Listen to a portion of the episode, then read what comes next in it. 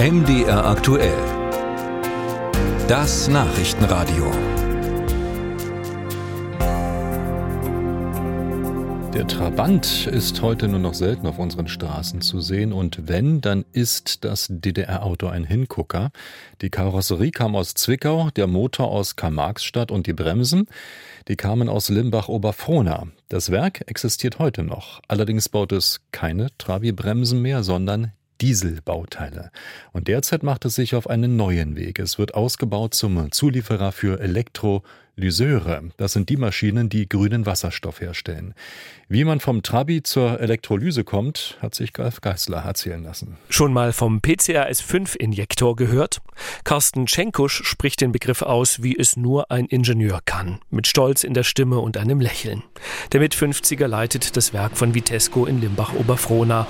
Er läuft durch die Hallen, wo Mitarbeiter diesen Injektor herstellen, ein Bauteil, das Diesel fein dosiert in Motoren spritzt. Also hier haben wir ganz viele Einzelmaschinen. Es werden 80 Mikrometer Bohrungen in die Düse appliziert, um hinterher unter hohem Druck 2500 Bar in den Motor einzuspritzen. Hätte ich das Ihnen vor sieben Jahren gesagt, hätten Sie glänzende Augen bekommen. Das war High-End in der Dieseltechnologie. Ne? Doch High-End hin oder her, die Jahre des Dieselmotors sind gezählt, aus Gründen des Klimaschutzes. Alle möglichen Autozulieferer sind bedroht, einige werden schließen müssen.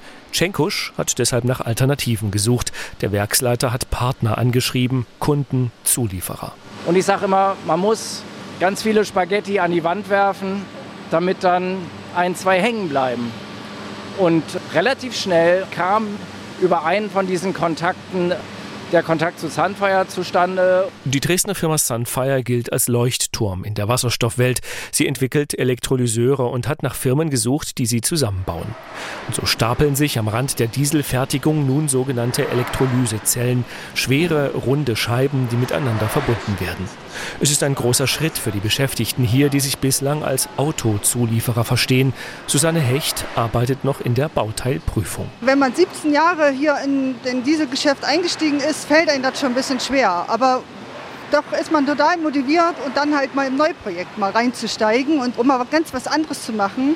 Weil ich weiß, hier unten sind ja auch viele junge Leute. Viele Ältere aus DDR-Zeiten sind im Wandel geübt. Aber reicht es nicht auch mal mit Veränderung? Stefan Schlegel hat schon im Werk gearbeitet, als es noch Bremsen für den Trabi gebaut hat.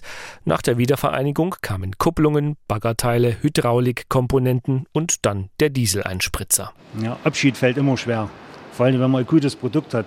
Aber wenn man ein Folgeprodukt hat, wo man vielleicht Hoffnung einsetzt, wird es schon leichter.